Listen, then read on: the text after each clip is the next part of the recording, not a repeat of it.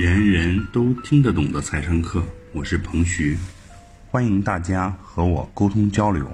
我的微信号是幺三幺零一八六零零一八，幺三幺零一八六零零一八，记得回复“财商”两个汉字哦。下面开始我们的学习吧。从去年十一月五号的首届中国国际进口博览会上，上交所设立科创板并试点注册制一经提出，便引起了市场的巨大关注。就在这个月的二号凌晨，证监会发布科创板首次公开发行股票注册管理试行的办法和科创板上市公司持续监管试行办法。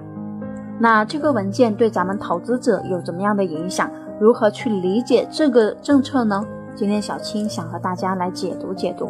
第一，就是先看看科创板和 A 股有什么不同呢？嗯，科创板有几个重大的突破。第一，允许尚未盈利的公司上市。这上市企业执行注册制之后，门槛降低，允许不盈利，跟征求意见稿一样，市值低于十亿的要求五千万利润。十五亿市值开始不要求利润，但要营收两亿和研发投入不低于百分之十五。二十亿市值的要求营收三亿，产生一亿经营现金流。三十亿市值只要求营收不低于三亿，四十亿市值就没有要求了。这将极大的扩展上市企业的一个资源，但也放大了风险。破二就是允许不同投资架构的公司上市。突破三，允许红筹和 VIE 架构企业上市，也就是相关红筹企业可以申请在科创板上市。同时，同行业竞争当中处于相对优势地位的尚未在境外上市的红筹企业，或者预计市值不低于人民币五十亿元，并且。近一年营收不低于人民币五亿元，可以申请在科创板上市。这就是要让那些争取去国外上市的那些企业，让他们先在国内上市。更重要的是，对科创板企业有着更高的包容度，将优先支持符合国家战略、拥有关键核心技术、科技创新能力突出、具有较强的成长性的企业。第二，科创板与其他各种板相比也有不同，主要是定位不一样。科创板的定位是科技创新型的企业，而其他板块，比如创业板，是暂时无法在主板上市的中小板。战略新兴板是成熟的大企业，新三板是新型创业型、成长性的公司。对于中小企业来说，以前创业板。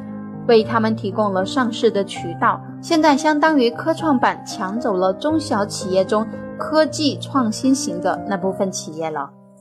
第三，这个是大家非常关心的投资门槛了，我们要看看我们能不能进去投资。落地版本仍然是坚持五十万元的资产门槛和两年证券交易的经验。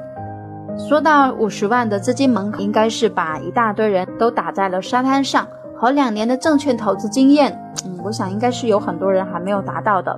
提高这个投资门槛呐，还兼得具有流动性。五十万证券的资产还得两年的交易经验，这就将百分之九十五的中小投资者挡在了大门之外。大家自己问问自己，看自己能达到这个要求吗？垫资开户风险是非常大的，你得买入股票，还得持有二十个交易日，什么情况都可能发生。但是这次科创板也吸收了新三板失败的教训，还兼顾了流动性，这也是保护咱们投资者呀。毕竟他们投资风险也比较高。如果你没有长期的一个经验，没有足够的资金，那么波动稍微来一点，可能就会对家庭经济产生非常重要的影响。当然，如果你还是想投资那么一点点。那么可以投资 A 股的公募基金，也可以在这些基金里面有选择科创板股票的那些基金选择。前期发行的六只战略配售基金可以参与科创板股票的战略配售。第四，就是它没有 T 加零，意见中认为条件还不成熟，但是在交易上也做了进一步的进步。竞价交易是百分之二十的涨跌幅，上市后的前五天不设置价格涨跌幅，也就是说前面的五天你可以随便交易，这涨跌可就没有幅度了。但是经过这五天的大幅波动之后，股票就会基本恢复平静。第五，科创板缩短了核心技术人员的股份锁定期，由三年调整为一年，满期后可以。减持百分之二十五的首发前股份，同时还明确特定股东可以通过非公开转让配售方式转让首发前的股票。那这个估计是充分考虑到了企业的积极性。如果锁定三年，恐怕好公司就不愿意上科创板了。第六，当然啦，退市是史上最严的，除了信息违规和违法退市之外，还增加了交易类的退市规定。包括一百二十日累计股票成交量低于二百万股，连续二十个交易日收盘价低于股票面值，连续二十个交易日股票市值均低于三亿元，连续二十个交易日股东数量均低于四百人。简单来说，就是一句话：没人看好你了，你就卷铺盖走人了。退市风险也是咱们作为投资者不得不考量的一个重要问题。也许你的股票一不留神就已经退市了，但这也将纠正了市场的炒新、炒小、炒垃圾股的情况。所以，虽然政策是宽松了很多，对市场是利好，但从风险来分析，小青得提醒一下想投资科创板的小伙伴，还需要非常谨慎，别总想着吃肉，也要看看贼挨打呀。科创板死亡率是非常高的。真的不知道你哪天没关注一下，你所投资的公司就已经退市了。甚至这么多公司上市之后，五年之后能存活一半就很不错了。可以先放着市场考验一段时间再做决定。这个市场风险是非常大，水也非常深。即使那些专业机构对于科创板这个行业也大多都是外行人。即使你通过了基金参与科创板，一样需要谨慎。谨慎再谨慎哦。对于科创板，小新最终的意见是，大多数人是不适合去买的。首先是一个务实门槛，第二个就是两年的经验，其实这很多人就不适合了。